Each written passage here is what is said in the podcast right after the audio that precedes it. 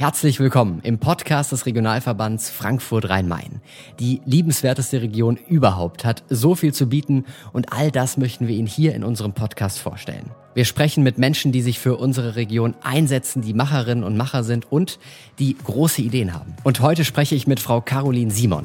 Sie ist Fachreferentin für Klimaanpassung und Trink- und Brauchwassermanagement beim Regionalverband Frankfurt Rhein-Main. Und Frau Simon, wir haben eine besondere Situation.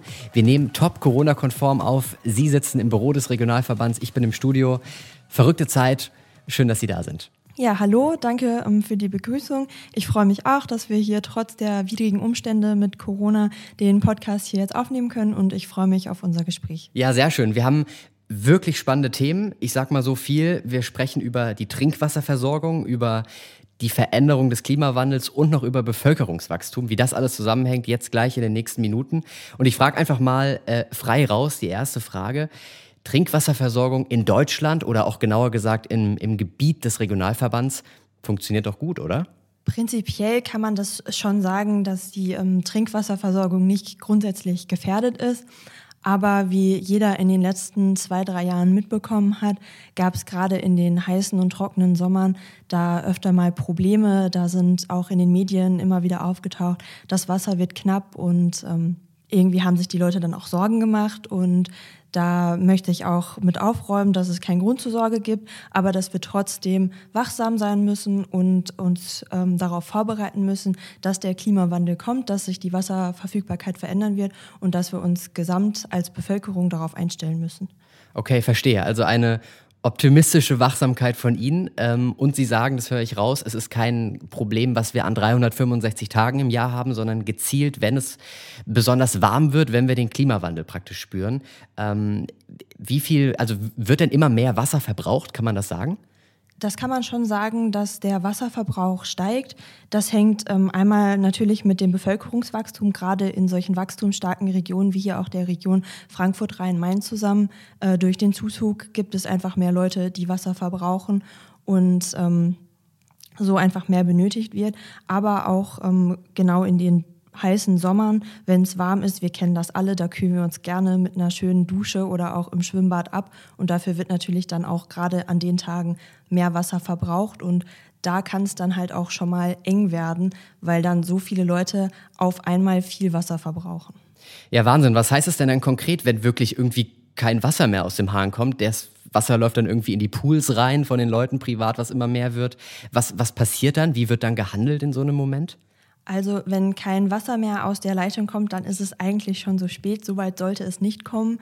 Ähm, Im Normalfall haben die Kommunen und auch die Wasserversorger ihr Angebot im Blick und wissen, wie viel Wasser noch da ist und sehen auch den tagesaktuellen Verbrauch, sodass ähm, sie merken, wenn es eng wird und dann schon im Vorfeld die Bevölkerung zum Wassersparen aufrufen. Ähm, das ist auch im letzten Sommer hier in einigen Kommunen passiert, dass der Trinkwassernotstand ausgerufen wurde.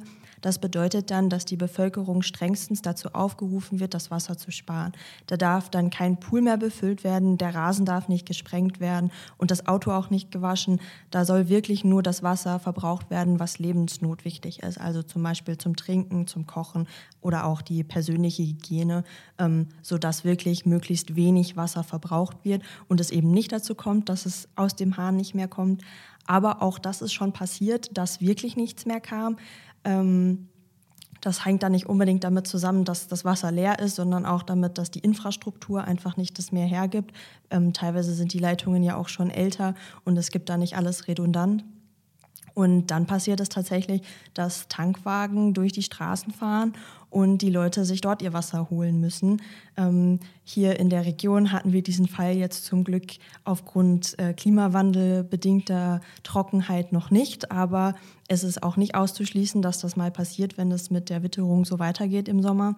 Und deswegen sollte man auch schon, jeder sollte darauf hören, wenn die eigene Kommune sagt, Wassersparen ist angesagt, weil das einfach ganz, ganz wichtig ist, damit man eben nicht trocken läuft.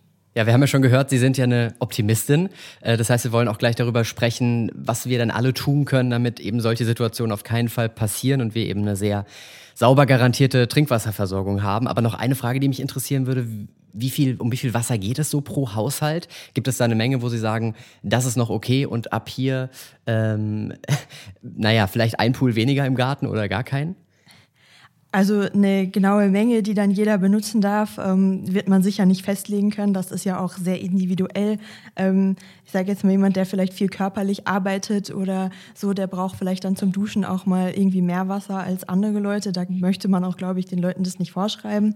Man kann allerdings sagen, dass in Deutschland ein ähm, normaler durchschnittlicher Trinkwasserverbrauch etwa bei 125 Litern pro Tag pro Kopf liegt. Mhm. Das muss man sich auch einfach mal vorstellen. Das ist so eine komplette Badewanne voll. Und, ähm, ja, Wahnsinn. Das Wasser muss ja irgendwo herkommen, ne? Täglich. Genau, täglich. Das ähm, ist schon eine ganz schöne Menge. Und wenn man das jetzt auf die Bevölkerung in der Region hochrechnet, sind wir da schon bei 300.000 Kubikmetern pro Tag, die hier die Region Frankfurt-Rhein-Main an durchschnittlichen Tagen verbraucht. Das sind äh, circa 150 ähm, Schwimmbecken in olympischer Größe voll mit Wasser. Und ähm, da hilft natürlich jeder Liter, der da gespart wird. Und es ist vor allem wichtig, dass man zum Beispiel, wie gesagt, auf die Gartenbewässerung achtet. So ein ähm, moderner Rasensprenger kann unbeaufsichtigt bis zu 800 Litern in der Stunde verbrauchen. Und das muss halt einfach nicht sein. Und da sehr sparsame Personen kommen mit etwa 80 Litern pro Tag aus so dass man sich mhm. vielleicht da in der Richtung orientieren kann. Okay, ähm, dann lassen wir uns doch einmal sprechen über den Klimawandel. Das muss sein, weil das kann man ja wahrscheinlich wirklich als Ursache des Problems benennen. Was sind taktische Wege? Wie, wie kommen wir da raus? Wie schaffen wir es, dass wir im Sommer nicht zu dieser Knappheit kommen? Genau, also der Klimawandel ist auf jeden Fall eine Ursache, die das Wasser knapp werden lässt.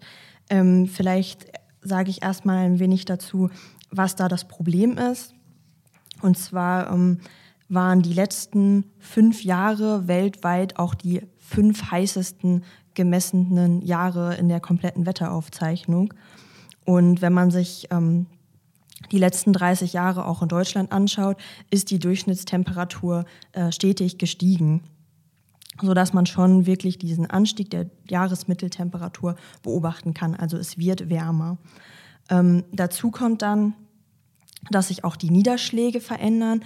Generell die Menge im Jahr verteilt bleibt etwa gleich, aber wir haben einen Trend dahin, dass es ausgeprägtere Dürreperioden im Sommer gibt und im Winter dann auch eher Regen anstatt Schnee fällt, der dann nicht gespeichert werden kann, sondern direkt einfach abfließt und nicht erst im Frühjahr dann, wenn er schmilzt, ähm, dazukommen würde.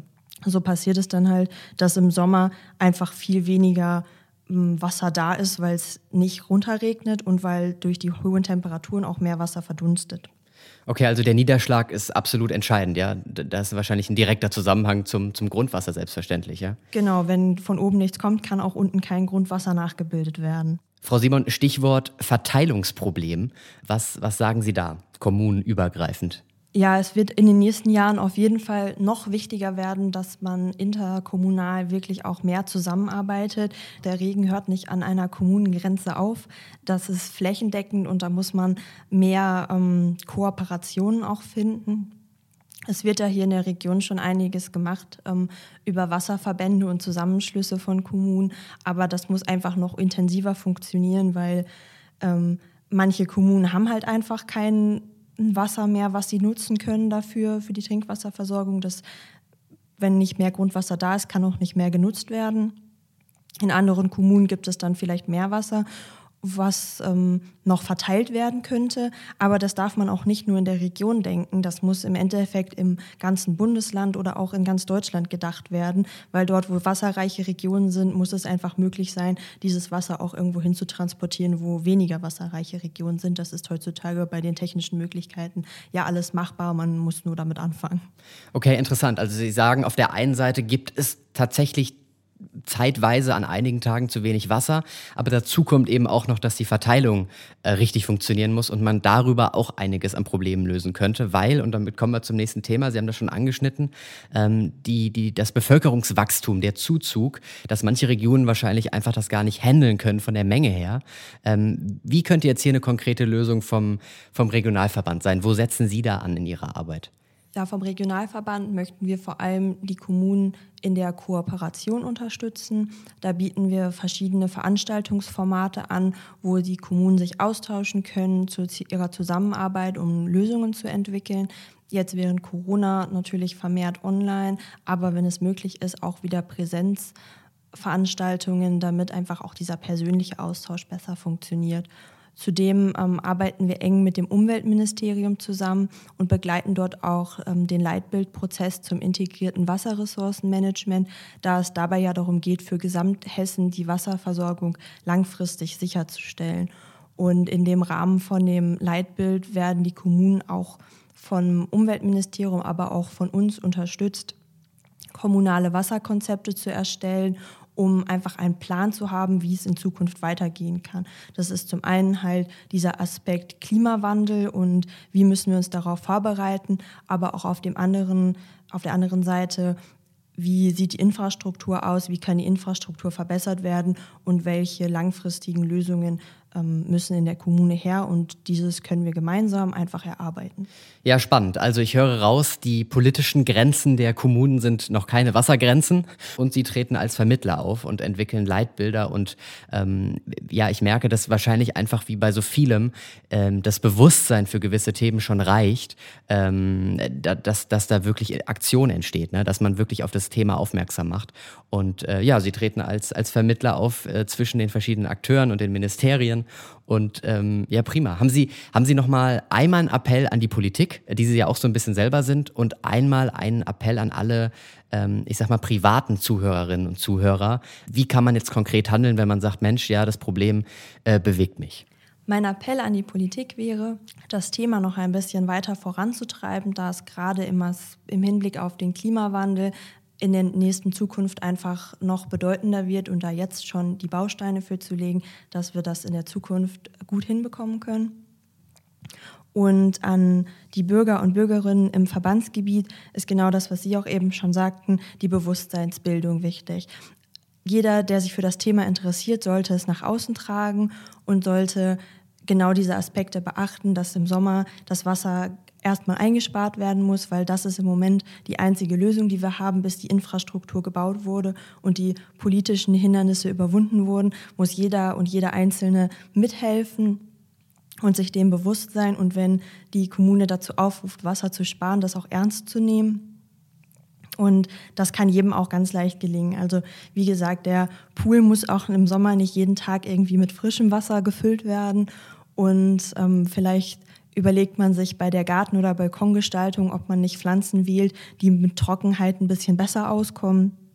Und da kann jeder einfach schon von sich aus mit beitragen. Und ich sag mal, jeder Liter hilft. Alles, was eingespart werden kann, gerade in so heißen, trockenen Sommern, ist ähm, einfach eine gute Sache. Frau Simon, ich danke Ihnen ganz herzlich für dieses ähm, Impulsgespräch, sage ich mal, weil ähm, auch ich hätte äh, vor diesem Interview nicht gedacht, dass wir irgendwie in Deutschland ein, ein, ein Trinkwasserproblem in irgendeiner Hinsicht haben. Ähm, trotzdem, dass man natürlich weiß, dass der Klimawandel voranschreitet ähm, und dass Sie das jetzt irgendwie beides einmal zusammengebracht haben und äh, auch da Verbindungen äh, aufgezeigt haben, finde ich mega spannend. Ähm, vielen Dank. Ich hoffe, dass sich was bewegt, dass wir nicht ähm, den nächsten Negativrekord mit einem nächsten heißen Sommer reißen. Ähm, und, und ja, viel Erfolg bei allem, was Sie haben und machen und tun und äh, dass Sie da irgendwie die nächsten Veranstaltungen vielleicht irgendwann auch mal wieder in Präsenz ähm, ausrichten können. Vielen Dank, Frau Simon. Ja, ich möchte mich auch noch bedanken und freue mich auch über die Gelegenheit, dieses Thema an die Öffentlichkeit zu tragen und ähm, hoffe, dass wir vom Regionalverband auch unseren Teil dazu beitragen können, dass das in Zukunft alles ein bisschen besser läuft. Dankeschön.